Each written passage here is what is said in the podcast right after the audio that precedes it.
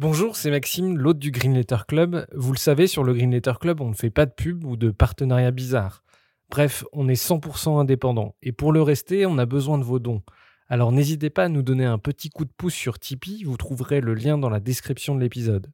Et pour se financer, on organise aussi des fresques du climat ou de la biodiversité et des conférences sur les questions climatiques. Si ça vous intéresse, n'hésitez pas à nous écrire. Un grand merci du fond du cœur et bonne écoute.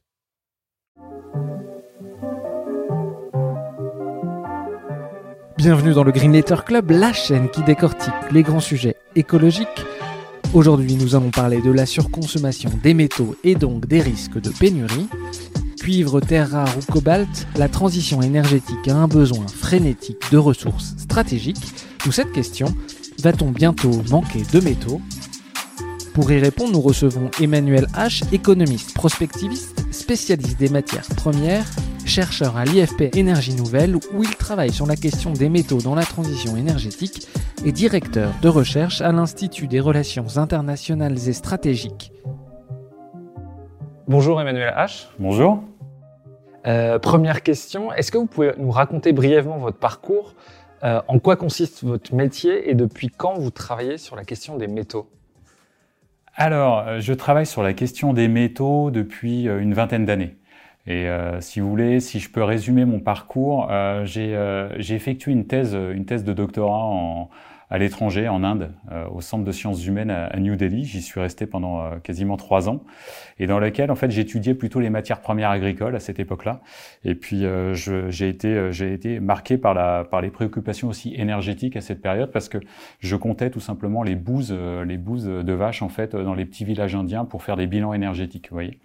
Et puis, à, la fin de ce, doctorat-là, en fait, j'ai intégré un centre de recherche où j'ai commencé à travailler sur les, les, les modèles de prévision de prix de matières premières et notamment les métaux et l'énergie. Et puis j'en suis venu après à IFP Énergie Nouvelle, où euh, là, euh, bah, j'ai commencé comme euh, professeur à l'école, et puis bah, je suis, je suis allé après côté plutôt recherche, hein, dans un département qui s'appelle économie et évaluation environnementale, dans lequel je fais de la prospective. Alors faire de la prospective, ça veut dire quoi? Ça veut dire tout simplement essayer d'imaginer le futur ou les futurs pour un certain nombre de sujets qui ont attrait euh, à l'énergie et notamment euh, à la mobilité électrique euh, et bah, dans ce qui nous concerne, c'est-à-dire à la consommation de matériaux utiles à la transition énergétique. Alors justement, c'est le sujet de, de cette interview. pour recontextualiser les choses, les énergies renouvelables, le solaire, l'éolien, mais aussi les batteries, les smartphones, toutes ces technologies sont très gourmandes en métaux et notamment en métaux rares. Quelle est la place des métaux dans cette transition énergétique et numérique? Alors, la place des métaux, j'ai envie de vous dire, d'un point de vue, d'un point de vue du, commun des mortels, je ne pense pas qu'on voit, qu'on voit l'empreinte métallique qu'il peut y avoir dans toutes les technologies bas carbone, hein, que ce soit donc le solaire, l'éolien ou, ou, le véhicule électrifié. Euh, moi, côté recherche, je peux vous dire que euh, chaque, chaque technologie bas carbone va avoir un contenu, euh, que ce soit en métaux rares ou en terres rares ou en métaux qui sont plus ou moins abondants. Et donc, chaque technologie bas carbone qui va être mobilisée pour, euh, pour répondre à un objectif climatique bah, va consommer énormément de matières premières. Et quand je dis énormément de matières premières, tout va dépendre bien évidemment de la technologie que vous allez, euh, vous allez avoir. Mais tout à l'heure, vous parliez par exemple du numérique avec les smartphones. Les smartphones, c'est 70 métaux. Voyez. Euh, si vous prenez, euh, si vous prenez euh, une technologie solaire de base, vous allez avoir entre 15 et 20 métaux qui vont composer cette technologie. Et ça va être la même chose pour l'éolien et pour les technologies véhicules. Et ce qui est important à signaler, c'est que on pourrait croire qu'avec les technologies bas carbone, on va s'émanciper de toutes les questions de sécurité d'approvisionnement. Or, justement, le problème, c'est que ces, ces technologies bas carbone, dans leur grande majorité, elles consomment plus de métaux que les technologies traditionnelles. Je vous prends un exemple tout bête. Euh, lorsque vous prenez sur euh, le, cas du véhicule euh, électrique, un véhicule électrique, ça va consommer entre 80 kg et 120 kg de cuivre. Voyez. Si vous prenez un véhicule hybride, on va être autour de allez, 60 kg de cuivre. Si vous passez un véhicule thermique classique, on est autour de 20 à 30 kg. Ça veut dire que lorsqu'on déploie des véhicules électriques, bah, sur, le, sur la seule quantité de cuivre qui va être consommée, on va multiplier cette quantité par 4. Et ça, je ne pense pas que les personnes qui, euh, qui euh, achètent leur véhicule électrique euh, aient, la, aient, la, aient la compétence en fait pour comprendre que bah, il y a une empreinte, il y a une empreinte carbone, ça on en parle beaucoup, mais il y a une, aussi une empreinte minérale. Et d'ailleurs, on a, on, a, on a lancé un projet là, là où je travaille avec, avec des étudiants on essaie de faire un Yuka des matériaux. Voyez, on essaie d'avoir une application, euh, comment dire, sur smartphone où à chaque fois que vous allez euh, acheter euh, une technologie, bah, vous allez pouvoir scanner et voir tous les matériaux qui la composent. Parce qu'il y a vraiment un problème de conscience. Moi, je parle souvent d'amnésie environnementale par rapport aux métaux, c'est-à-dire qu'on a l'impression que les métaux, vous voyez, il y a eu l'âge de fer, il y a eu l'âge du bronze, et puis c'est terminé. Or, bah, on n'a jamais autant consommé de métaux qu'aujourd'hui. Par rapport à ce que vous, ce que vous dites, euh, je prends un exemple pour un smartphone. Dans un smartphone, il y a de l'indium qui vient de Chine dans l'écran euh, tactile. Il y a du cobalt qui vient de République démocratique du Congo, du lithium du Chili, du cuivre du Chili encore. Euh, et dans la carte électronique, on trouve de l'argent qui vient souvent du Mexique, du cuivre du Chili, de l'étain chinois, de l'or chinois, du platine ou du palladium qui viennent d'Afrique du Sud, du tantal du Rwanda, du tungstène de Chine. Aujourd'hui, en fait, on est complètement dépendant des métaux et ça, remplace quelque part la dépendance qu'on avait au pétrole? Alors on est complètement dépendant des métaux et ce qu'il faut bien comprendre, c'est que cette dépendance, oui, si on la compare au pétrole par exemple, si on, si on se place d'un point de vue juste économique, euh, on, a, on, a, des outils en économie, par exemple, on calcule ce qu'on appelle des indices de concentration des marchés vous avez peut-être déjà entendu parler, ça s'appelle les indices euh, Herfindahl-Hirschman, et c'est des indices qui sont utilisés quand on veut voir le niveau de concurrence d'un marché. Ah, lorsque vous faites le, calcul pour le pétrole, on va être en dessous de 1500. En dessous de 1500, ça veut dire que c'est des marchés qui sont modérément concentrés. Lorsque vous prenez euh, des marchés de type cuivre-nickel, on est aussi en dessous de 1500. Par contre, dès que vous passez sur des, des marchés de type le lithium, les terres rares, le cobalt, le tantal, le tungstène, là vous êtes au-dessus de 2500, c'est-à-dire que vous êtes dans des marchés qui sont très concentrés. Ça veut dire quoi très concentré Ça veut dire qu'en majorité, vous allez avoir quelques producteurs, alors bien sûr ça dépend des marchés, hein, mais quelques producteurs qui vont assurer l'approvisionnement. Or, euh, encore une fois, lorsque vous pensez à la situation pétrolière, vous prenez un pays comme la France, on va avoir une dizaine de pays qui vont pouvoir nous fournir du pétrole. Bah, lorsque vous êtes sur un marché, par exemple, comme le cobalt, le cobalt, euh, bah, la République démocratique du Congo, c'est 70% de la production primaire de cobalt. Quand vous passez au niveau du cobalt raffiné, vous allez avoir en gros quasiment un acteur qui s'appelle la Chine, hein, qui contrôle entre 50 et 80 du cobalt raffiné. Ça veut dire qu'effectivement, on passe d'une dépendance, on va dire, pétrolière à une dépendance minérale qui est presque, je ne veux pas dire plus importante, mais elle est aussi importante parce qu'en plus, elle est beaucoup moins visible, encore une fois. On a beaucoup plus eu de communication sur la sécurité énergétique que la sécurité matériaux. Par exemple, le Chili, qui en 2017 connaît une, de grandes grèves dans les mines de cuivre qui fait que le cours mondial explose parce qu'ils ont euh, un quart des ressources en cuivre de la planète ou, ou, la Chine qui, qui, refuse de vendre des terres rares au Japon. C'est ce type de problème qu'on risque de voir se multiplier dans les années qui viennent Ah mais complètement, complètement. L'exemple du Chili, c'est un des, un des meilleurs exemples. Pourquoi? Parce que le Chili, c'est euh, le premier producteur mondial de cuivre, il a les premières réserves, mais c'est aussi le deuxième producteur mondial de lithium. Alors, lorsque vous, euh, lorsque vous regardez ce qui se passe à l'heure actuelle dans le, dans, le, secteur minier chilien, ils font face, j'allais dire, à de l'incertitude législative. Vous savez, il y a eu un projet de constitution au Chili. Bah, il y a énormément de, de comment dire, d'acteurs euh, internationaux qui se posent la question de savoir si bah, le, le, comment dire, le droit minier va changer avec, euh, avec la nouvelle constitution. Et donc, il y a l'incertitude sur en gros, quel type de contrat, quel type de concession on va avoir. Donc ça veut dire quoi? Ça veut dire que vous avez déjà de l'incertitude, on va dire, légale. Si vous continuez sur l'exemple du Chili, bah, c'est extraordinaire ce pays. Pourquoi? Parce que vous avez donc des producteurs de cuivre, des producteurs de, lithium. Alors je sais, je, vais un peu vite parce qu'on va en reparler après, mais euh, on risque d'avoir quoi? Une concurrence sur l'eau pourquoi? Parce que les deux industries en fait sont fortement consommatrices d'eau. Et donc, bah, on, se pose, on, se dit tout simplement qu'un jour, et on a déjà le cas à l'heure actuelle, il y a déjà des quotas d'eau sur ces industries-là. Donc, il y a de la concurrence d'usage. Ça veut dire quoi? C'est-à-dire potentiellement, bah, un pays comme le Chili, il va pouvoir être bloquant. Alors, pas forcément de son propre fait. Hein, ça veut dire que ça va pas être volontaire. Ça va pas être une. J'ai envie de vous dire, le Chili va pas forcément vouloir utiliser la, la matière première comme arme diplomatique. Mais par contre, parce que vous avez des problèmes environnementaux, parce que vous avez de la concurrence d'usage, parce que vous avez de l'incertitude légale, eh ben, il peut y avoir, oui, euh, un freinage de la transition énergétique. Et le Chili, c'est un, un, acteur quelque part qui est euh, dans la galaxie des risques, c'est pas forcément l'acteur qu'on identifie le plus. Vous preniez l'exemple des terres rares. Là, on a clairement l'utilisation d'une matière première comme une arme diplomatique, c'est-à-dire là, on est au cœur de la géopolitique.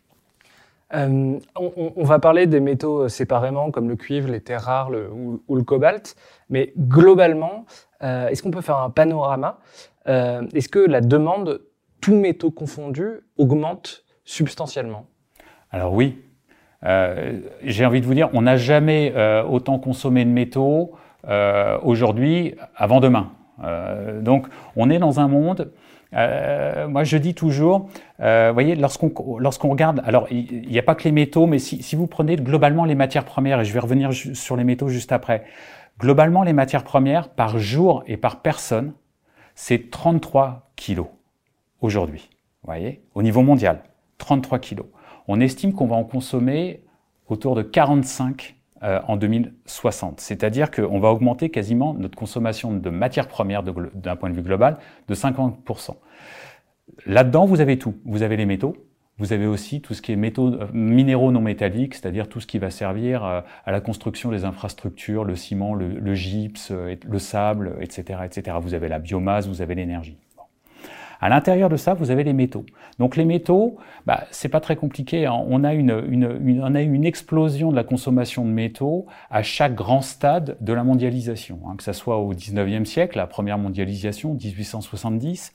Après, vous l'avez eu avec euh, le, comment dire, la, la montée en puissance des États-Unis, la reconstruction européenne hein, après les années euh, après les années 50, et puis depuis 2000 avec la Chine. D'accord? Et donc, les marchés des métaux euh, rentrent, j'allais dire, tous les 30, 30, 40 ans dans ce qu'on appelle des super cycles.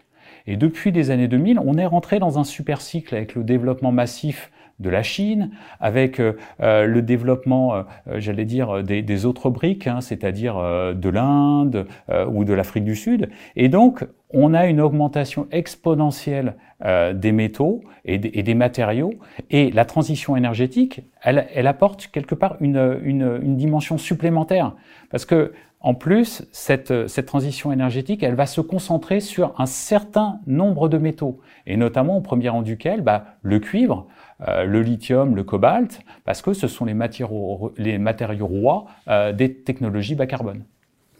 Dans un rapport du Conseil économique, social et environnemental, on peut lire il resterait dans le monde, en l'état actuel des réserves, 18 ans de chrome, 20 ans d'étain, 30 ans de nickel, 33 ans de manganèse, 38 ans de cuivre, 60 ans de cobalt.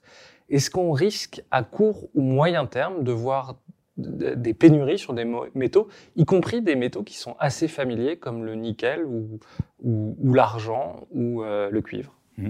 Alors, nous, on a, réalisé des, trajectoires prospectives euh, avec, euh, notre modèle à IFP Énergie Nouvelle.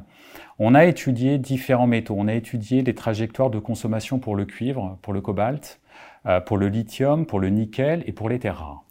Alors, on a pris ces métaux-là. Pourquoi? Euh, Tout d'abord, on s'est dit, on va pas regarder que les métaux dits green tech, c'est-à-dire les métaux verts, ce qu'on appelait métaux verts à une certaine période, c'est-à-dire en gros lithium, cobalt, etc. On s'est dit, on va aussi regarder les grands métaux, euh, les métaux euh, qui ont des marchés à plusieurs millions de tonnes. Parce que cuivre, cuivre nickel, c'est en millions de tonnes. Lorsque vous êtes sur lithium, cobalt, on est en milliers de tonnes. Vous voyez, c'est pas du tout le même dimensionnement de marché. Euh, lorsqu'on fait des, scénarios climatiques. C'est-à-dire que nous, notre modèle, tout simplement, vous imaginez, on a un, grand modèle mondial, on a une représentation du secteur euh, énergétique, du secteur des transports, on a euh, tous les secteurs qui sont représentés pour tous les pays, pour tous les pays, j'ai envie de dire, mais en gros 16 zones mondiales. Lorsque vous faites des scénarios climatiques, vous allez mobiliser les technologies bas carbone qui vont rentrer dans votre modèle. Or, ces technologies consomment des matériaux. Qu'est-ce qu'on a comme résultats principaux? Le métal le plus contraint à l'horizon 2050, ça sera le cuivre. Alors, quand je vous dis le plus contraint, dans notre exercice de prospective, ça veut dire qu'on va consommer 90% des ressources de cuivre existantes à l'heure actuelle. C'est-à-dire qu'en gros, dans les 30 prochaines années, en cumulé, on va avoir tellement besoin de cuivre, encore une fois, pour toutes les technologies bas carbone, que par rapport aux ressources qui existent à l'heure actuelle, c'est-à-dire le ressource, c'est le potentiel géologique. Hein. On va en consommer 90%. Lorsque vous faites le même exercice sur le cobalt, on va être autour de 83%. C'est-à-dire que ces deux matériaux-là, euh, cuivre et cobalt, ça va être les matériaux les plus contraints euh, de, par, la transition énergétique. Après, dans l'ordre décroissant de, de, criticité géologique, hein, on va avoir le nickel. Le nickel, dans notre scénario 2 degrés, c'est-à-dire le plus contraint, on tourne autour de 62%. Lorsque vous allez sur le lithium, on est à 32%. Donc ça veut dire qu'il reste 70% du lithium en terre, vous voyez. Et puis pour les terres rares, dont on parle beaucoup, bah là en gros c'est le groupe des métaux le moins contraint. Voyez Parce que, en gros, avec la transition énergétique, paradoxalement, on en parle beaucoup, mais en gros, c'est un petit peu la théorie du lampadaire, c'est-à-dire dès qu'on parle des terres rares, on a l'impression que c'est très rare. Les terres rares ne sont pas rares, elles sont sûrement les, éléments les moins rares. Les terres rares sont moins rares que le cuivre ou le zinc, voyez euh, donc, on, a, on, va, on va consommer uniquement 3% des ressources. Voyez, donc, dans, dans, ce panorama entre les terres rares à 3% et le cuivre à 90%, bah, on a cet éventail-là. Mais moi, je dis toujours, voyez, on, on, insiste beaucoup sur cuivre et cobalt parce que ce sont les métaux les plus contraints. Mais malgré tout, il faut, se poser aussi la question autrement. Même pour le lithium, dont on ne consomme que 32% des ressources à l'horizon 2050. Ça veut dire que, en l'espace de 30 ans, on va consommer, on va manger, moi j'utilise le terme manger, 32% de ce qu'il y a sous terre. Ça veut dire, mais qu'est-ce qu'on laisse en fait pour après? Donc je ne vous parle même pas de ce qui se passe pour le cuivre, parce que pour le cuivre, on va réellement avoir des problématiques de pénurie de cuivre. On en a déjà. On en a déjà, et c'est pour ça que les prix ont connu euh, des, euh, des, comment dire, des augmentations qui sont très importantes euh, il y, a quelques, il, y a quelques, il y a quelques mois, tout simplement parce qu'en plus avec le cuivre, on a une autre problématique, c'est que le cuivre, il est utilisé partout. Donc vous voyez, vous l'utilisez dans les transports, dans les télécommunications, dans les infrastructures. Et donc du coup, bah, ces métaux qui sont utilisés partout, eh bien, ça va être les plus contraints. Et donc, dans l'ordre, encore une fois, je me répète, un cuivre, cobalt, euh, nickel, lithium, etc. Et justement, sur le cuivre, c'est effectivement un, un, un, métal qui nous est familier, parce qu'il est utilisé dans les caténaires, par exemple, il est utilisé beaucoup dans les tuyaux, euh, même les marmites de nos grands-mères peuvent être en cuivre. Euh, deux questions là-dessus. Est-ce que déjà il est substituable et, et, et s'il est substituable, comme on l'utilise de manière massive, est-ce que le problème ne va pas se déporter sur d'autres métaux? Alors, c'est une excellente question parce que on a eu, on a eu un échange avec, euh, lorsqu'on a, on a publié un petit article sur le cuivre il y a quelques, il y a quelques mois et on a eu un échange, il y a une personne qui nous a dit, mais vous savez, c'est pas un problème, le cuivre, on peut le substituer notamment dans, le, dans, les, dans ses usages électriques par de l'aluminium. Et ce à quoi je réponds tout simplement, oui peut-être, mais quelle, est, quelle, est, quelle va être la problématique si on déporte la problématique de substitution sur l'autre métal? Et alors, on n'a pas encore les résultats sur l'aluminium, mais on est en train d'effectuer ce travail à l'heure actuelle, donc je ne peux pas vous les donner. Mais effectivement, si vous voulez, quelque part, ça ne fait que repousser le problème. Notre, notre vraie problématique, c'est d'alléger la consommation de matières premières et notamment de, de, métaux dans les technologies bas carbone. C'est ça le principal défi. C'est pas de se dire au final, oh bah tiens, je vais, je vais utiliser un, un comment dire, un, substitut. On peut le faire effectivement. Les lignes, les lignes, euh, comment dire, les lignes électriques peuvent être euh, mi cuivre, mi aluminium ou complètement aluminium. On peut le faire. Mais quelque part, est-ce que ça ne refait juste pas que repousser le problème à une, à une décennie où, où on n'aura peut-être plus le, le temps de prendre des décisions? Donc c'est un problème. Euh, donc on a parlé du, facteur de criticité euh, géologique, euh, mais pour qu'une mine soit rentable, il faut qu'il y ait suffisamment de minerais et en quantité importante. Est-ce qu'il y a des métaux qui ne seront plus exploités pour des raisons économiques, car trop rares, trop dispersés ou trop difficiles d'accès? Alors, ce qui est sûr, c'est que à côté de la criticité géologique, il y aura une criticité économique. On la voit à l'heure actuelle. Il y a un exemple très très très très parlant. Euh, si, vous, si, vous, si vous suivez un tout petit peu ce qui sort, notamment sur le lithium, là, ces derniers jours, il y a, il y a, il y a comment dire, Reichstadt, qui est un, qui est un, qui est comment dire, un, un, établissement qui, qui, qui, fait beaucoup de rapports sur, à la fois sur l'énergie puis sur les, sur les matériaux, qui vient de sortir une, une, un rapport qui est très intéressant. Il dit tout simplement, bah, en 2030, on, va, on risque d'avoir une pénurie de lithium. Pourquoi? Parce que les investissements dans le lithium se font maintenant. Et les investissements, vous voyez, dans, les métaux, c'est euh, entre 5 et 10 ans. C'est-à-dire que, en gros, si on n'a pas investi aujourd'hui, ben, on va le retrouver dans 10 ans. Or, ben, qu'est-ce qui s'est passé euh, ces quelques années? Ben, Il y a eu, euh, n'y a pas forcément eu énormément d'investissements en fait dans le lithium. Pourquoi? Parce que les prix du lithium, vous savez, et les prix en fait de ces matières premières, ce sont des prix qui marchent j'allais dire qu'ils sont guidés par les technologies. C'est-à-dire que vous pouvez avoir des booms de prix pendant 2-3 ans, et puis les prix vont s'effondrer. On a eu ça sur le cobalt, on a eu sur le lithium, on l'a sur les terres rares. Et donc, qu'est-ce qui se passe? Bah, Si vous êtes dans un cycle bas de prix, bah, l'incitation à investir, elle est très très faible. Et donc, bah, qu'est-ce qui risque de se passer? Bah, C'est pas tant qu'il y a un problème de ressources. Par exemple, sur le, le lithium, je vous ai dit, il n'y a pas de problème de ressources. Le problème, ça va être quoi? C'est un sous-investissement ou un manque d'investissement. Et ce manque d'investissement, il peut avoir plusieurs raisons. Un, vous l'avez très bien dit, la concentration. Alors la concentration géologique des métaux, c'est quelque chose de fondamental. Pourquoi? Parce que derrière cette concentration, il y a de l'économie. C'est-à-dire que si vous avez un métal qui est moins en moins concentré, ça veut dire qu'il vous faut de plus en plus d'argent ou d'investissement pour avoir la même quantité de métal. Un exemple extraordinaire à l'heure actuelle, c'est le cuivre au Chili entre 1995 et aujourd'hui, la concentration du cuivre est passée de 1% à 0,64%. C'est-à-dire qu'en gros, maintenant, il vous faut 36% de plus de CAPEX, en gros, d'investissement, pour avoir la même quantité de cuivre qu'en 1995. ça veut dire quoi d'autre? Ça veut dire qu'il faut aussi plus d'énergie. Donc ça veut dire que vos coûts, ils vont être exacerbés.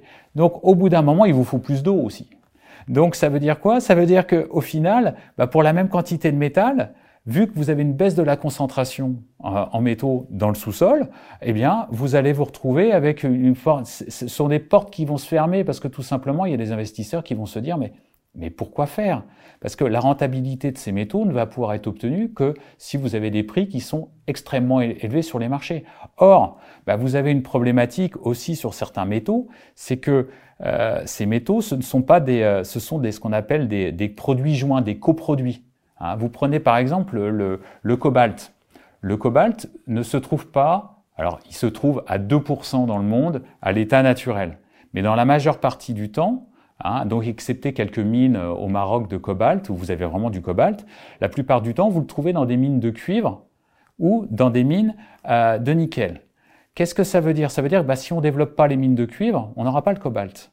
Ça veut dire que le prix du cuivre doit aller dans le même sens que les prix du cobalt quand vous avez un, coproduit comme ça. Et donc, bah, ça, pose, ça pose un autre problème là qui est à la fois entre le minier et l'économique. Donc, vous voyez, donc vous pouvez avoir effectivement une problématique de pénurie ou une problématique sur les métaux, pas forcément parce que vous avez une problématique de ressources, mais parce que vous avez des problématiques, allez dire, euh, euh, économiques, euh, minières qui sont, qui sont attachées. Et ça, c'est sans prendre en compte les acteurs. Parce que ce qu'il faut voir aussi, c'est que le domaine minier, c'est un domaine d'entreprise. Je vous prends un exemple, le marché du lithium, il est extraordinaire à, ce, à ce niveau-là. Encore une fois, ce marché-là, c'est un des premiers, nous, qu'on a étudié parce que euh, l'ADEME nous avait demandé de, de voir si, si, on allait avoir assez de, de lithium euh, dans, dans, des scénarios bas carbone à l'horizon 2050. Et on s'est aperçu donc, comme je vous l'ai dit, géologiquement, c'est un des métaux les moins, les moins, les moins ennuyeux, euh, comment dire, au, au niveau géologique. Lorsque vous regardez la cartographie des acteurs, pas la cartographie des pays, mais la cartographie des entreprises. À l'heure actuelle, vous avez cinq entreprises Hein, vous avez deux américaines, Albemarle, Livent. Vous avez une chilienne qui s'appelle SQM. Et puis vous avez deux chinoises. Alors ces deux chinoises-là, entre guillemets, elles n'existaient pas avant 2005. Hein, Tianqi euh, Lithium et Gangfeng. Ces cinq entreprises font 90% du marché du lithium. C'est-à-dire qu'on a devant nous un oligopole. Et imaginez, c'est comme si on avait, euh, euh, comment dire, sur le marché pétrolier, uniquement cinq entreprises qui dirigent tout le marché. Sur le marché pétrolier, vous avez, euh, vous avez des, des, des une cinquantaine de grosses entreprises pétrolières. Certes, vous avez les majors, mais les majors ne représentent pas beaucoup. Là, vous avez ces cinq entreprises, 90% des, des parts de marché. Donc ça veut dire quoi? Ça veut dire qu'au final, notre mobilité électrique, elle va être dépendante de ces cinq entreprises dans les décennies qui viennent comment on peut laisser les, les, clés de notre mobilité de demain et de nos batteries, en fait, sur ces cinq entreprises? C'est complètement incompréhensible. C'est pour ça qu'il faut réagir et c'est pour ça que bah, il, y a des, y a des, il, y a des, il y a des raisons politiques à intervenir en fait sur, sur ces questions de, de métaux. on en a un petit peu parlé tout à l'heure, mais quels sont les, métaux les plus critiques d'un point de vue géopolitique? Alors, d'un point de vue géopolitique, encore une fois, ça dépend si on se, pose, si on se positionne sur, au niveau des pays ou au niveau des entreprises. Des fois, c'est n'est pas évident de faire la distinction. Euh, il y a quand même, y a quand même euh, un métal, par exemple, comme le cobalt. Le cobalt, euh, c'est euh, la représentation, j'allais dire, euh, l'image d'épinal du, du, duopole sur un marché. Un pays qui fait 70% de la production, la République démocratique du Congo, qui est 186 sur 189 au classement, comment dire, de la corruption, qui a des problèmes, j'allais dire, de travail illégal, de mines illégales, euh, un contexte sécuritaire qui est, euh, qui est complètement, euh, qui est véritablement difficile. À l'autre bout de la chaîne de valeur, la Chine, qui, lorsque vous regardez les statistiques, c'est extraordinaire. La Chine ne produit que 1% du cobalt. Lorsque vous allez voir les participations des entreprises chinoises en République démocratique du Congo, on s'aperçoit que 40% des 70% de la production de République démocratique du Congo, c'est la Chine. Et si vous allez encore plus loin dans la chaîne de valeur, plus de 50% du cobalt raffiné se fait en Chine. Ça veut dire que là, vous avez deux acteurs. Donc géopolitiquement, ça veut dire que bah, le marché il est tenu, voyez, par deux acteurs ou quelques entreprises, dont un pays qui est fragile, hein, qui, est un, qui, est un, pays euh, qui est sécuritairement vraiment très très complexe, et de l'autre côté, un pays qui s'appelle la Chine et qui a comme ambition quand même de sécuriser ses approvisionnements pour sa propre consommation, mais c'est qui a surtout comme, comme, ambition de devenir le numéro un dans la production mondiale de batteries. Voyez ça veut dire quoi? Ça veut dire que bah, ce pas des marchés qui sont, euh, qui sont euh, clairs d'un point de vue géopolitique, parce que tout simplement, on risque d'avoir des tensions. Euh, on pourrait avoir bien évidemment euh, des, des, tensions, notamment entre Chine et États-Unis. Pourquoi? Parce que le cobalt raffiné, ça fait partie des matériaux euh, dont les États-Unis sont très dépendants de la Chine. Voyez? Donc, donc on a, des, rivalités très intéressantes sur ces marchés-là. Sachant qu'il y a une des industries, on n'en a pas parlé, mais qui utilise beaucoup de métaux et de métaux rares, c'est la défense. Euh, et donc, il y a une euh, vulnérabilité stratégique de la part des grandes puissances militaires. Alors, il y a une vulnérabilité stratégique des grandes puissances militaires. Tous, les, tous ces matériaux vont rentrer dans le secteur de la défense, de l'aéronautique et, et, des technologies bas carbone. Et même, j'ai envie de vous dire, on parle beaucoup d'intelligence artificielle, mais l'intelligence artificielle, c'est aussi il y a un contenu en métaux qui est très, très, très, très important. Euh, si vous prenez par exemple les États-Unis, c'est un, un, cas, un cas très, très euh, emblématoire de, de, comment dire, de, de problématiques de, de matériaux stratégiques. Pourquoi? Parce que euh, les États-Unis considèrent qu'il y a environ 42 matériaux stratégiques. Voyez, euh, ils sont dépendants pour environ la moitié de leur consommation de 10, pour 19 matériaux stratégiques. Sur ces, euh, sur ces, euh, sur ces pardon, 24 matériaux stratégiques. Sur ces 24, euh, il y en a 11 qui sont communs avec la Chine. D'accord? Les 13 autres, les États-Unis sont dépendants de la Chine. Ça veut dire que il y a une dépendance enfin, américaine envers la Chine, mais il y a aussi un risque bah, de conflit, tout simplement, entre les États-Unis et la Chine, parce que sur des matériaux comme le platine, le palladium, le rhodium, bah, ils ont une dépendance commune. Et donc, quand vous avez une dépendance commune, ça veut dire quoi? Bah, Ça veut dire que vous avez un risque de, de comment dire, d'affrontement. Euh, alors, quand je dis affrontement, hein, ça c'est pas forcément un affrontement militaire, mais c'est un affrontement économique, notamment dans des zones de production euh, de ces matériaux-là. C'est pour ça que euh, là, la Chine, elle a un temps d'avance. Et d'un point de vue géopolitique, la Chine, c'est l'acteur qui a, j'ai envie de vous dire, l'avance la plus importante. Pourquoi? Parce qu'elle a commencé à sécuriser ses approvisionnements à partir des années 90. Et elle a tout à fait compris que les métaux, c'est euh, euh, le pétrole de demain. Et, euh, et cette dimension-là, il y a très très peu de pays qui ont euh, qui, qui, qui l'ont en tête. Hein. Euh, moi, je dis toujours que le 21e siècle, c'est le siècle des métaux. Et son principal acteur, c'est la Chine, premier producteur de, de, sur le nombreux euh, métaux raffinés et premier consommateur, là, c'est pas compliqué, de tous les métaux. Et, et, en Europe et aux États-Unis, mais encore plus en Europe, on n'a pas forcément cette dimension, euh, j'allais dire, géopolitique en tête. Et justement, en, 2011, il y a eu un conflit territorial avec le Japon et la Chine avait refusé d'exporter des terres rares au Japon. Oui, tout à fait. C'est la première fois où on a eu l'utilisation, enfin, première fois, euh, j'allais dire, euh, de, de, ce, de ce millénaire-là, on a une, une utilisation de, des métaux comme armes diplomatiques. Effectivement, il y, avait, il y, a, il y a toujours d'ailleurs ce conflit territorial entre le, le Japon et, et, et, la, Chine. Et la Chine, à l'époque, elle contrôlait 98% des, des, de la production de terres rares. Et elle avait tout simplement décrété un embargo sur le Japon et les États-Unis. Ça a été porté devant l'OMC et la Chine a été obligée euh, de rentrer, de rentrer dans le rang. Mais regardez comme c'est beaucoup plus, euh, comment dire, euh, perverse, j'ai envie de vous dire, le, jeu sur, sur, le, sur, le, sur les terres rares. Pourquoi? Parce que à l'heure actuelle, lorsque vous regardez la situation du marché des terres rares d'un point de vue global, parce que le problème avec les terres rares, c'est que si vous voulez, on parle de 17 métaux différents. Mais si on les prend dans leur globalité, à l'heure actuelle, la Chine, elle ne produit plus, je mets plein de guillemets, que 62% de la production mondiale de terres rares. C'était 98% il y a 10 ans. Donc on pourrait se dire, bah, c'est formidable, quelque part les pays ont appris, ils ont sécurisé leurs approvisionnements autre part, il y a des terres rares au Vietnam, il y en a au Brésil, il y en a en Birmanie, vous voyez, il y a, il y a une, comment dire, il y a une possibilité de faire des terres rares dans de nombreux endroits. Quel est le problème? C'est que la Chine, elle monte en gamme en fait dans, euh, dans les produits de terres rares, la Chine, c'est la seule qui contrôle toute la chaîne de valeur des terres rares, c'est-à-dire la séparation, les produits intermédiaires. Et puis surtout, la Chine, ben, c'est un, pays qui va devenir foncièrement importateur net de terres rares dans quelques années. Pourquoi? Parce que tout simplement, ben, sa consommation va être tellement importante que la Chine, elle ne va pas décréter des, des embargos pour ne plus exporter, mais elle ne pourra plus exporter tout simplement parce que sa demande sera supérieure à sa, production. Et donc, qu'est-ce qui va se passer? Mais La Chine, elle va de toute façon être obligée d'aller importer de l'extérieur. Donc, qu'est-ce qu'elle fait à l'heure actuelle? Eh bien, à l'heure actuelle, elle est en train de chercher des terres rares partout dans le globe, c'est-à-dire que ce soit en Amérique latine, en Indonésie, en Afrique ou même dans les pôles.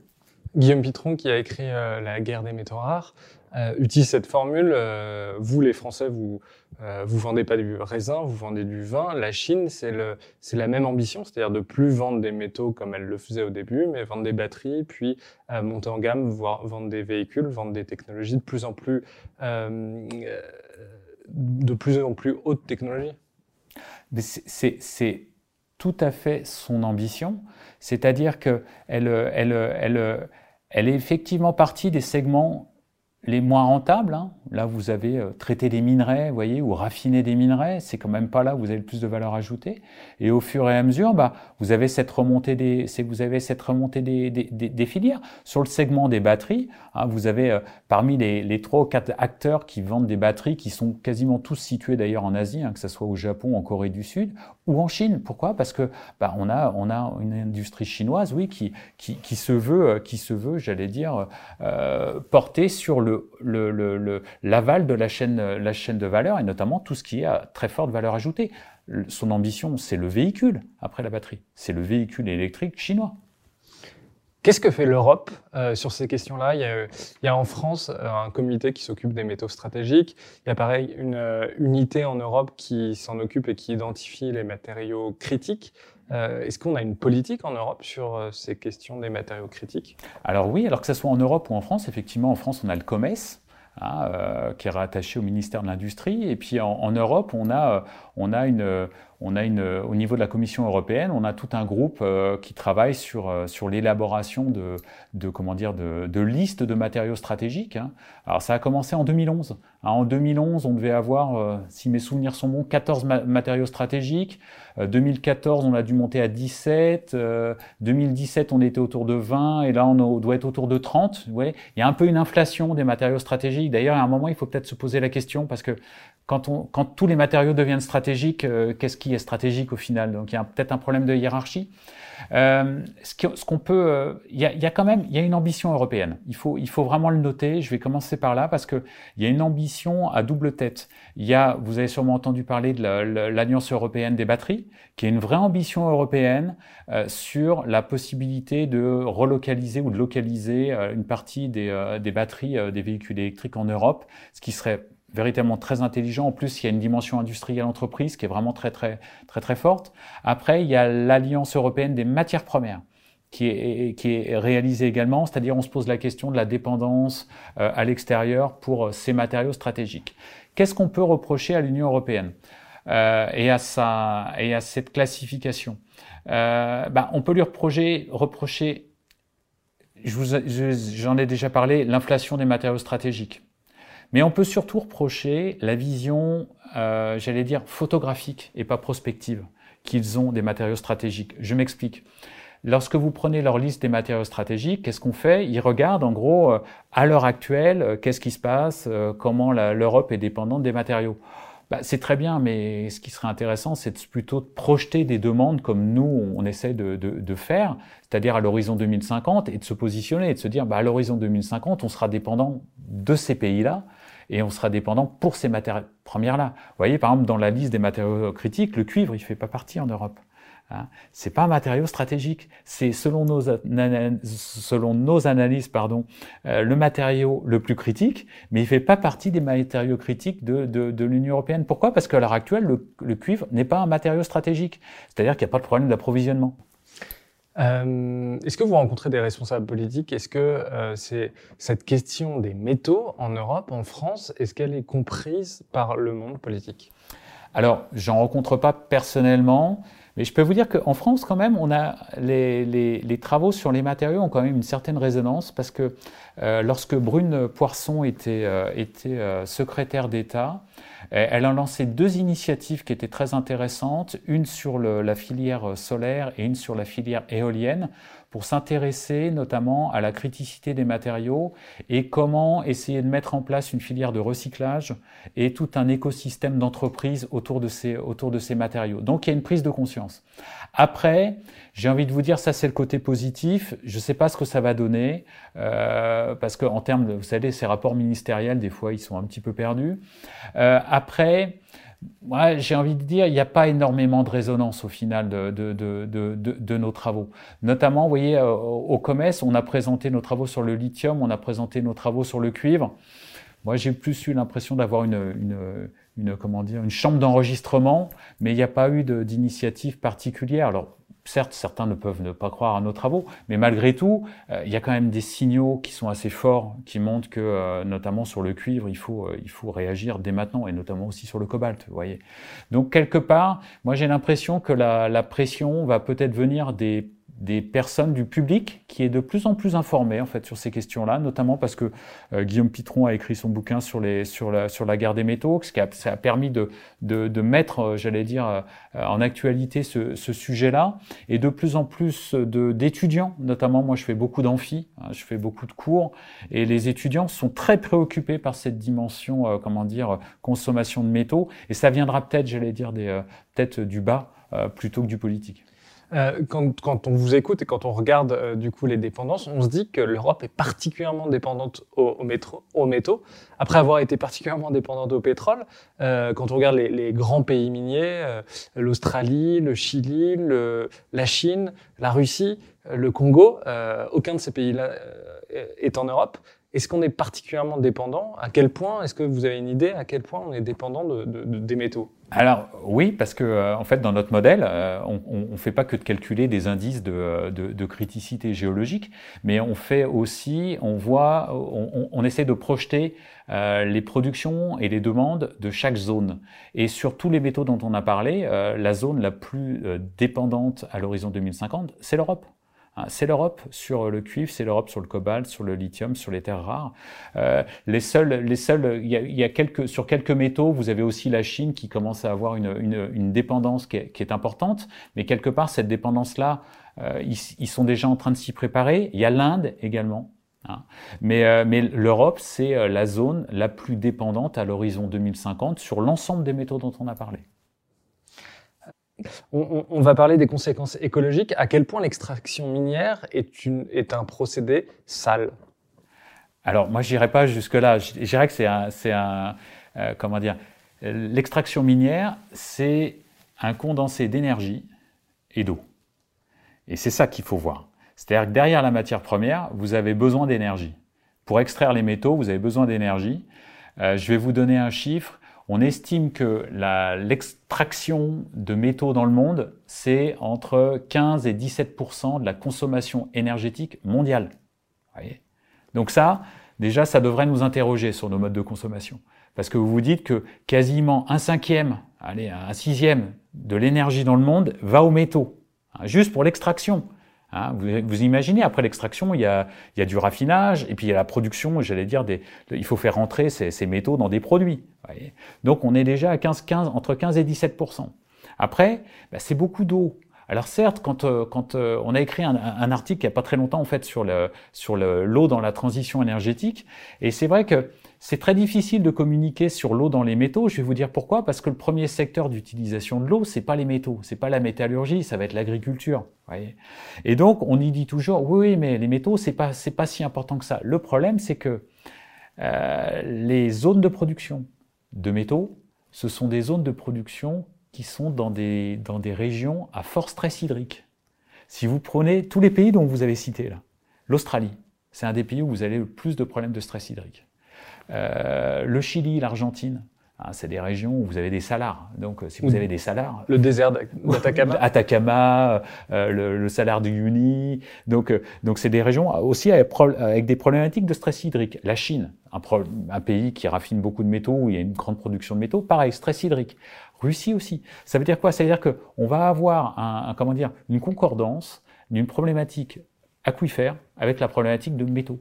Et donc, c'est pour ça que je, vous dis que, vous voyez, quand vous avez dit sale, je, sale, je trouve qu'il y a un jugement de valeur derrière, et en fait, ça m'embête un peu parce qu'il y a, y, a, y, y a des, l'extraction les, minière, c'est plus l'extraction, c'est plus, on n'est plus au modèle de Zola, vous voyez. Oh, mais, pardon, je, vous coupe, mais je disais sale parce que par exemple sur le, le projet de la montagne d'or en Guyane. Ah d'accord. Euh, donc là, le projet c'est de faire un, grand trou au milieu de la forêt amazonienne pour aller chercher de l'or, qui, soit dit en passant, était un, méno, un métal qui s'épuise aussi, euh, et pour avoir, euh, pour extraire cet or, il faut des quantités euh, astronomiques de cyanure. Tout à fait, tout à fait. Parce que là, parce que là, vous avez, vous avez l'utilisation, euh, comment dire, de cyanure en fait pour euh, pour pour séparer, pour séparer, pour séparer les éléments. Mais vous avez de nombreuses industries, on n'a pas besoin d'autant de produits chimiques où ces produits chimiques en fait peuvent être, comment dire, peuvent être séparés et utilisés de manière un tout petit peu plus noble. C'était ça le sens de ma question. Moi, je suis plus sur la, question énergétique et la question de la consommation d'eau que, l'on ne voit pas.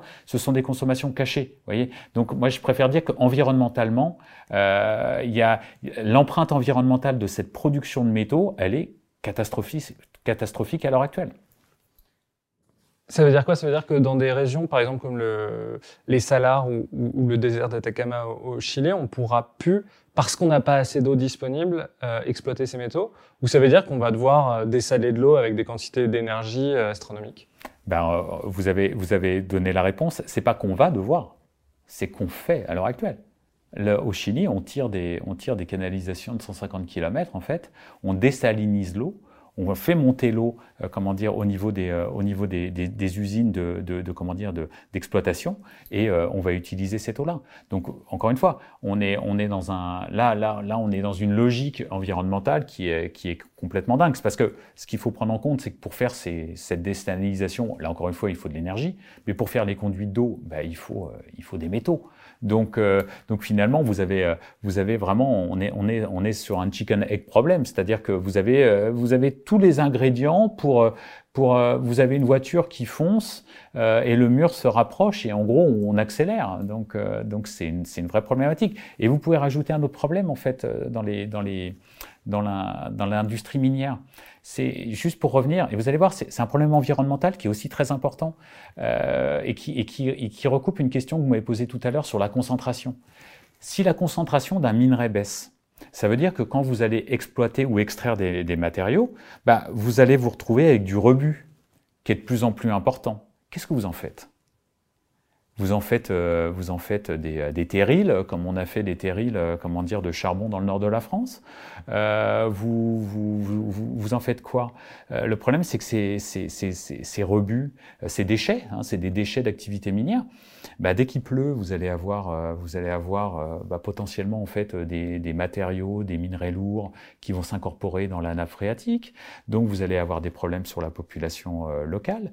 Et donc, bah, environnementalement, c'est aussi un problème. Ça veut dire que, voyez, notre, notre propension à aller toujours chercher plus loin et plus profond avec plus d'énergie, bah, il y a des limites. Euh, c'est pour ça que je disais que c'était sale, parce que quand on voit par exemple les, les, les zones, euh, que ce soit les mines d'étain en, euh, en Indonésie, euh, il y a un reportage sur Arte, enfin un documentaire sur Arte qui est très bien fait.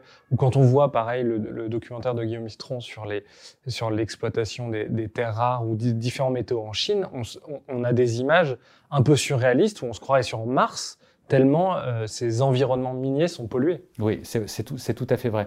Après, moi, je vous disais ça tout à l'heure parce que, si vous voulez, on a, soit une image un peu à la Zola, vous voyez, de, la mine, euh, en fait, on, en a deux généralement, et, les deux sont fausses. On a la, mine à la Zola, ou alors on a la mine 4.0. Vous voyez, où en gros, euh, on pourrait manger par terre tellement, euh, c'est propre. ces deux réalités n'existent pas. La, comment dire, la mine à la Zola, elle existe dans certaines régions du monde. Par exemple, les mines illégales en RDC, oui, c'est exactement la même chose, parce qu'en plus, c'est des enfants. Euh, donc, euh, donc on a cette problématique-là. Mais malgré tout, on ne peut pas le généraliser. Vous voyez, ces types de mines-là, c'est pas ce que vous allez retrouver au Chili, en Argentine. Par contre, effectivement, bah, en Chine, dans les terres rares, oui, on a des, on a des procédés de production qui sont environnementalement, euh, comment dire, catastrophiques. Et entre parenthèses, que fait la Chine actuellement? Elle, elle, essaye de mettre en place des lois environnementales de plus en plus contraintes et on, on comment dire, on risque d'avoir euh, une augmentation du coût de ces terres rares, tout simplement parce que la Chine, vous savez, la Chine, elle, elle développe euh, en parallèle de son plan, du plan dont je vous ai parlé, du plan Made in China 2025, on a aussi euh, une, une, un plan qui s'appelle la civilisation écologique, hein, qui a été mis en place par euh, Xi Jinping. Cette civilisation écologique, ça veut dire quoi? Ça veut dire que la Chine va vouloir montrer à la face du monde qu'elle est un leader vert, c'est-à-dire qu'elle a la capacité à être, euh, à entraîner les autres nations d'un point de vue écologique. Bah, ce leadership écologique, il passe par quoi? Il passe par réduire les pollutions en interne. Et Xi Jinping et le pouvoir chinois ont très bien compris que le principal risque de désorganisation et le principal risque en fait pour le parti à l'heure actuelle, c'est le risque environnemental. Et donc, dès qu'il y a une crise environnementale, et il y en a tous les jours en Chine, euh, il y a une loi qui doit être passée. Et donc sur les terres rares, on a une rationalisation du secteur, on a des lois environnementales qui vont passer, et donc bah, il y a des mines de terres rares qui vont fermer. Il y a des usines de séparation de terres rares qui vont fermer, et le prix des terres rares va augmenter. Euh, pour avoir juste, euh, on, parlait d'énergie tout à l'heure, pour avoir, là j'ai repris les chiffres euh, pour le projet Montagne d'Or, c'est-à-dire que pour avoir 1,6 g d'or dans ce projet, donc qui n'a pas lieu, euh, l'entreprise prévoyait d'extraire une tonne de roche. C'est pour montrer euh, d'une part le besoin d'énergie qui était nécessaire et la très faible concentration aussi des minerais dans les roches. Est-ce que euh, c'est vrai pour l'ensemble des métaux, ce, ce rapport euh, cet ordre de grandeur là Alors cet ordre de grandeur là, je, je, je je j'ai pas, pas les chiffres de, de, de, tous les métaux, mais le métaux le plus, le plus emblématique c'est le cuivre. La, concentration du, cuivre, elle était autour de allez, 1,7%, 1,8% euh, il y a une centaine d'années. On est à, je vous dis, autour de 0,5%, 0,6. C'est-à-dire qu'on a diminué la concentration par deux. Donc, euh, bah, vous avez un rapport qui est un, un, peu plus faible quand même que, que, que, que, par rapport à ce que vous avez sur l'or. Mais euh, c'est des, des, quantités, euh, vous imaginez, à, à 0,6%, si vous faites, euh, si vous faites 100 kilos, 100 kilos de, de, comment dire, de cuivre, ça veut dire que vous avez 0,6 grammes. donc, donc c'est absolument pas possible. Hein, c'est pas tenable. C'est pas tenable d'un point de vue environnemental. Et il y a de nombreux métaux en fait qui se retrouvent avec cette problématique-là. Mais c'est complètement logique. Regardez, euh, pourquoi on en est arrivé là? On a c'est comme pour le pétrole. On a été chercher les gisements les plus faciles au départ. Bah, on a été chercher les gisements les plus concentrés sur les métaux au départ. C'est tout à fait logique. Et on va de plus en plus loin, on creuse de plus en plus. Bah, c'est la, loi, j'allais dire, euh, c'est la loi du, euh, du, capitalisme, mais mal adaptée en fait à un, environnement qui doit réduire son empreinte climatique. Est-ce que sur ces questions-là, il n'y a pas une hypocrisie occidentale, c'est-à-dire que euh, on veut faire des éoliennes, on veut faire des panneaux solaires, on veut avoir des, euh, des téléphones, on veut avoir des ordinateurs, on veut avoir des voitures électriques, mais en revanche, on n'a pas les mines chez nous et on n'accepte pas ou on n'accepterait pas de faire des mines chez nous. Par, par exemple, je crois qu'il y a eu un, un projet de mine de, de, tungstène, si je dis pas de bêtises, dans l'Ariège, euh, on n'en veut pas. Est-ce qu'il n'y a pas une, une hypocrisie occidentale, c'est-à-dire consommer beaucoup ces technologies-là qui sont propres à l'aval de la filière, mais refuser pour le coup qu'il y ait des mines et aller polluer en Chine, au Chili euh Ah mais elle est, elle est, elle est complète l'hypocrisie. L'hypocrisie, elle est, elle est complète, elle est, euh, comment dire, elle est, encore une fois, c'est parce qu'on n'a pas, la capacité à, voir notre empreinte, euh, notre empreinte euh, environnementale sur, nos, consommations. Si vous voulez, le, problème, c'est que euh, si vous prenez un pays comme la France, euh, bah, essayé d'ouvrir une mine. Regardez Arnaud Montebourg quand il a fait son initiative de la nouvelle mine française. Bah, c'est pas quand, vous prenez cette initiative-là, c'est quelque chose d'assez sérieux. On a tous les atouts en France on a le deuxième territoire maritime mondial. Ça veut dire que potentiellement, on a du, euh, ce qu'on appelle du subsea mining, c'est-à-dire euh, on pourrait aller chercher des matériaux stratégiques un tout petit peu partout, étant donné qu'on a une surface, euh, comment dire, maritime qui est extraordinaire. Il y a, il y a, de toute façon des, des, des métaux dans l'eau. que ce soit en concentration légère, même du lithium, si vous voulez, vous en avez en concentration vraiment infime. Ça coûterait beaucoup plus cher, mais de toute façon, on pourrait le faire. Donc on veut pas. Ça veut dire quoi? Ça veut dire que donc soit vous avez les problématiques euh, not in my backyard, etc., euh, etc. Bon, euh, derrière tout ça, il y, a quand même une question plus, plus comment dire, plus philosophique à, se poser. C'est la question de nos usages. Hein. Regardez le, le, le, nos désirs. Nos désirs, nos désirs, ils sont mimétiques. C'est-à-dire, c'est parce que euh, je vois ce bel, ce, bel appareil photo euh, ou euh, ce, beau iPhone que moi, je vais voir le même. Donc, c'est quoi? C'est de la représentation sociale. Donc, c'est les représentations sociales derrière tout ça qu'il faut changer. C'est-à-dire que ce mimétisme que vous avez par rapport à votre voisin sur ces technologies, bah, c'est un peu, c'est un peu plus difficile à, j'allais dire, à, à, à, poser sur les technologies bas carbone, parce que c'est pas parce que l'Allemagne fait des éoliennes qu'on veut en faire, mais c'est tout simplement parce que euh, ce que je veux vous dire par là, c'est que on se, on se, on se trompe. Euh, on se trompe sur nos objets du quotidien. Après, sur les technologies bas carbone, oui, on, on comment dire, on a, j'ai presque, presque envie de dire qu'on se donne bonne conscience en fait en mettant des panneaux solaires et en, et en comment dire, en mettant des, des éoliennes. Attention, c'est, je veux surtout pas qu'on pense que que euh, comment dire notre travail vise à ne pas aller vers la transition énergétique hein, parce que des fois quand je dis ce discours là on me dit ah, vous êtes contre la transition mais pas du tout. Je pense qu'en fait on n'est pas en transition énergétique. Vu qu'on on, on fait qu'empiler les, les, sources énergétiques vous voyez on, on, empile les problématiques géopolitiques on empile tout mais quelque part on réfléchit pas à nos usages voyez. Et tant qu'on réfléchira pas à nos usages eh ben on réfléchira pas à notre empreinte métaux. Et ça c'est un problème sur le recyclage, est-ce qu'on peut recycler les métaux ou euh, est-ce que le recyclage, c'est une vue de l'esprit, un peu comme euh, le plastique euh, dont il faut ajouter une quantité astronomique de matière nouvelle et puis qui se détériore au, fil des cycles? Alors non, les, métaux, ça se recycle très bien. Hein. si vous regardez le potentiel de recyclage, c'est 100%. La plupart des métaux, en fait, vous pouvez les recycler à l'identique. Donc, théoriquement, où est le problème? Où est le problème? Moi, je dis toujours, le recyclage, c'est pas la panacée. Et si vous voulez, une fois qu'on a sorti le mot recyclage, on a l'impression qu'on a sauvé, euh, on a sauvé la, planète entière et que le problème environnemental, il est résolu. Je vais vous prendre encore une fois un exemple, ça va, ça va, ça va vous parler. Le cuivre, recyclable à 100%. D'accord? Donc vous dites formidable, hein, qu'en plus c'est un métaux euh, qui est, euh, c'est un métal pardon qui est, qui est très très critique. Quel est le problème? Lorsque vous regardez par usage, euh, le taux de recyclage. Si vous prenez les infrastructures ou tout ce qui est construction, le cuivre dans les infrastructures, dans la construction, on va le recycler autour de, allez, 50-60%. voyez?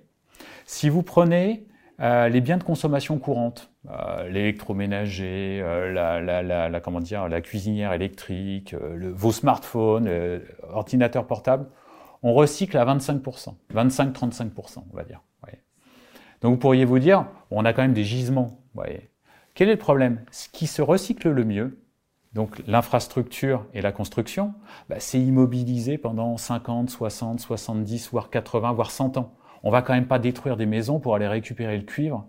voyez Donc, à l'inverse, ce qui se recycle très peu, donc 25-35%, bah, c'est ce qui tourne le plus rapidement, c'est-à-dire euh, les ordinateurs portables, les téléphones. Le problème, c'est que là, bah, on a un problème comportemental.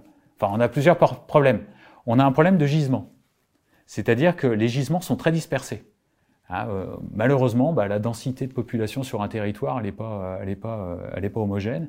Et donc, bah, vous pourriez vous dire, pour recycler en fait l'ensemble des téléphones portables ou des ordinateurs ou d'électroménagers, c'est pas facile.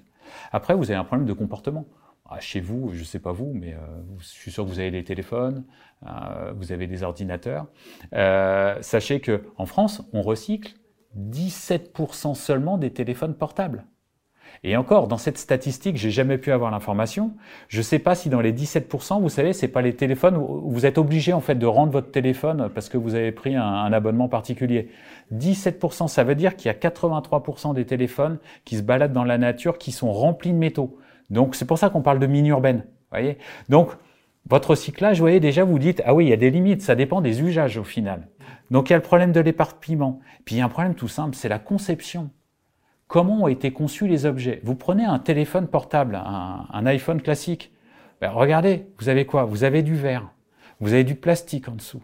Ça veut dire quoi? C'est-à-dire que les matrices des produits sont pas faites pour être euh, comment dire recyclées. Et qu'est-ce qui se passe? Ben, En fait, vous allez avoir une espèce d'éparpillement des métaux. Des fois, ils sont mélangés, et des fois, ça va coûter beaucoup plus cher de séparer les métaux que euh, de ne rien faire. Et donc, c'est pour ça qu'on recycle au final pas assez et très peu. Et donc, et dernier point, c'est la loi. La loi vous, oblige. Alors maintenant, il y a une nouvelle loi euh, européenne, notamment sur les batteries de véhicules électriques, hein, qui est passée au mois de novembre ou décembre 2020. Mais jusqu'avant, bah, prenez par exemple le lithium. Pourquoi on recyclait pas le lithium dans les batteries de véhicules électriques? Parce qu'en fait, on avait un recyclage en masse. Or, le lithium, c'était le métal le plus léger. On imposait 50% du recyclage en masse. Donc, qu'est-ce qu'ils faisaient? Bah, les, les, industriels, ils recyclaient ce qui est le plus lourd. Bah, c'était pas forcément les matériaux stratégiques. Donc, vous voyez, il y a le côté législatif, il y a le côté économique, il y a le côté comportemental. Bon, c'est pour ça que j'ai envie de dire, bah, le recyclage, c'est pas la panacée. Et pourtant, et je finis là-dessus, le recyclage, c'est extraordinaire. Pourquoi? Parce que si vous comparez la consommation d'énergie ou la consommation d'eau entre euh, un, comment un métal recyclé ou un, métal, un métal issu de minerai. Euh, en gros, vous allez avoir une consommation, alors ça dépend des métaux, hein, mais en moyenne, on va consommer 5 fois plus d'énergie pour un minerai que pour un métal recyclé. On va consommer, on va consommer 5 fois plus d'eau pour un euh, minerai que pour un métal recyclé. Donc que ça soit pour l'énergie ou pour l'eau, on a intérêt à recycler. Euh, quand on voit par exemple que dans une Tesla, il y a une centaine de kilos de cuivre, euh, la vérité, c'est qu'il faut réduire notre consommation de métaux, c'est-à-dire, par exemple, il ne faudrait pas qu'il y ait un milliard ou deux milliards de voitures électriques, il faudrait qu'on ait euh, beaucoup moins de smartphones, il faut qu'on adopte des comportements radicalement plus sobres. Ah, clairement. Clairement, la, sobriété, c'est une, une issue. En fait, le, problème, c'est que derrière sobriété, euh, on parle souvent de, on, a, on, y, associe la décroissance. Et euh, moi, j'ai une vue euh, plus, comment dire, plus simple sur la sobriété. Être sobre, c'est essayer de hiérarchiser l'indispensable du superflu. Qu'est-ce qui est indispensable dans votre vie? Qu'est-ce qui, qui, qui est superflu? Lorsque vous regardez la sobriété, il y a, y, a, y a, différents pans de la sobriété qu'il faut aller, qu'il faut aller étudier. Ce qu'on appelle un peu la sobriété structurelle, c'est-à-dire en gros comment on répartit des activités sur un territoire. C'est la base, c'est-à-dire est-ce que vous allez euh, devoir emprunter euh, des transports euh, pour aller, aller, aller travailler parce que les gisements d'emploi sont à l'est et que vous, vous êtes et toute la population est, est, est à l'ouest, par exemple. Est-ce que vous allez faire des villes plus ou moins étendues? Voilà, Ça, c'est le côté structurel. Après, il y a une sobriété aussi dimensionnelle, c'est-à-dire, et là, on est dans, votre, histoire de Tesla, c'est-à-dire bah, euh, est-ce que j'ai besoin, euh, est-ce que j'ai besoin d'un véhicule euh, qui, va consommer 100 kg de cuivre? Je crois que la, plus grosse Tesla va jusqu'à 240 kg de cuivre. quelle est l'utilité de ce véhicule? Si, si on voulait, on va sur la 5G. C'est exactement la même chose. Quelle est, quelle est, pourquoi, pourquoi la 5G Pourquoi faire? Vous voyez? Après, vous allez avoir une, une sobriété d'usage. Ça, c'est, elle est, elle est compliquée la sobriété d'usage parce que pour avoir travaillé un peu avec des sociologues, La sobriété d'usage, vous savez, c'est en gros tout ce qu'on fait pas bien parce qu'en gros, on comprend pas forcément le mode d'emploi euh, du, euh, des, des, appareils que l'on a. Ou alors, en gros, c'est ce qu'on appelle la tragédie des, des modes d'emploi. C'est-à-dire qu'en gros, les gens ont des appareils et ils lisent pas le mode d'emploi et en gros, ils vont consommer beaucoup. Et puis, il y a aussi une sobriété qu'on peut appeler conviviale. Hein, c'est quand vous faites de l'autopartage, euh, quand vous, quand vous partagez des, outils, quand, un véhicule, etc., etc. Donc oui, la sobriété, ça va être une obligation de passer par la sobriété. Le problème, c'est que, j'ai envie de vous dire, rien n'est fait pour qu'on aille vers cette sobriété. Je vais vous prendre deux exemples qui sont un peu opposés, mais il y en a un, moi, c'est mon quotidien. Le modèle qu'on utilise pour faire des prévisions de matériaux. Qu'est-ce qu'il fait? C'est quoi sa fonction objectif? Ça va être de minimiser les coûts. on minimise les coûts du système. On pourrait minimiser l'empreinte matière première et on aurait des résultats complètement différents, vous voyez, dans nos modèles.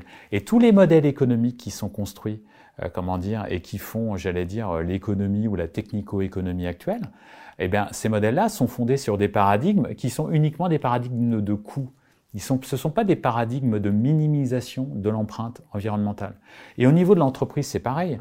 Tant qu'on n'aura pas dans les bilans des entreprises, en fait, ce qu'ils ont euh, consommé ou détruit, en fait, comme capital naturel, bah, on n'avancera pas. Parce que ça veut dire quoi? Ça veut dire que cette empreinte environnementale, cette empreinte métaux ou matériaux, elle n'est pas prise en compte.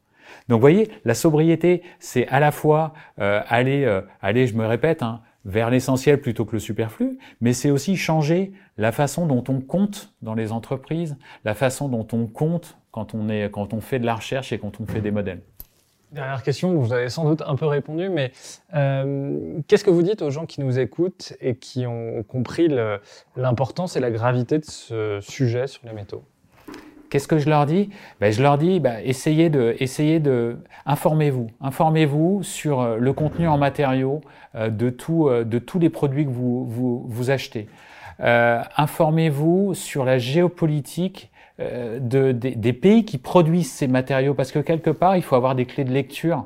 On a des clés de lecture sur les grands marchés, marchés pétroliers par exemple. On les a pas en fait sur les matériaux qui vont faire l'intelligence de demain. Et comme je vais me répéter, hein, les métaux, le 21e siècle, c'est le, le, siècle des métaux. Donc plus on sera armé pour comprendre le fonctionnement des, des marchés, hein, parce que, dernier petit point, tous les matériaux dont on a parlé, hein, je ne parle pas du cuivre ou du nickel, mais le lithium, le cobalt, les terres rares, c'est des marchés où, en gros, il n'y a pas de transparence.